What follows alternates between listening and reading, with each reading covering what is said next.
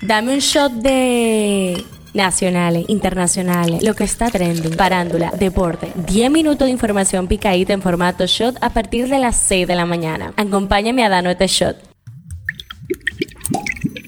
Buen día, feliz viernes 14 de abril. Llegamos al fin de. Soy Gabriela de la y este es el show diario. Arrancamos de una con el tema que está caliente aquí. La cárcel de la Victoria es el recinto de mayor población penitenciaria en República Dominicana y tiene más reos preventivos que condenados. Un informe de la Oficina Nacional de Defensa Pública sobre la situación de las cárceles del país revela que este centro alberga una población estimada de 7.608 reos cuando la capacidad es de 2.103. Del total de internos, 3.925 son preventivos y 3.683 condenados. Por la gran cantidad de internos que aloja la Victoria, el centro casi cuadriplica la capacidad máxima para la que fue construido. El tema que está caliente allá. El FBI arrestó este jueves en la localidad de North Dighton, en Massachusetts, Estados Unidos, en el noreste del país, al supuesto autor de las filtraciones de documentos secretos que han sacudido al país en los últimos días y que podría ser la más grave en una década. El fiscal general de los Estados Unidos, Merrick Garland, informó en una breve comparecencia ante los medios de comunicación que el detenido es Jack Teixeira, un joven de 21 años y miembro de la Guardia Nacional Aérea de Massachusetts. De esta manera, confirmó la información que divulgó la prensa norteamericana sobre la identidad del sospechoso. Esto es lo que está trending. Jared Drake Bell, actor mejor conocido como estrella del programa de televisión de Nickelodeon Drake y Josh, fue encontrado a salvo el jueves, horas después de que las autoridades de Florida dijeran que estaba desaparecido y en peligro. La revista Time publicó este jueves su acostumbrada lista de las 100 personas más influyentes del 2023, donde figura la actriz de origen dominicano Zoe Saldaña junto a otras personalidades como Carlos III del Reino Unido, Joe Biden, Salma Hayek, Lionel Messi, Doja Cat, Kylian Mbappé, Drew Barrymore, Colin Farrell, Michael B. Jordan, Beyoncé, Luis Ignacio Lula da Silva, Gustavo Petro y Mr. Beats. La familia de Yadira Morel aclaró los rumores sobre el estado de salud de la abogada de migración, afirmando que ella está bien dentro de lo que cabe. Esta información fue compartida en la cuenta de Instagram de la hija de Morel, Yadira Gómez, quien además, a través de esa publicación, lamentó que personas fueran de su entorno familiar están desinformados sobre un proceso tan delicado como es el que atraviesa su madre. Politiqueando en Chin. El diputado por la circunscripción 1 del Distrito Nacional Orlando Salvador Jorge Villegas fue designado por el PRM como el nuevo director de Relaciones Públicas de esa organización política. Un shot deportivo. Los Rays de Tampa Bay ganaron su duodécima victoria en el comienzo de la temporada para colocarse a una del récord de las mayores, al imponerse el jueves 9 a 3 sobre los Medias Rojas de Boston, con un jonrón de tres carreras de Randy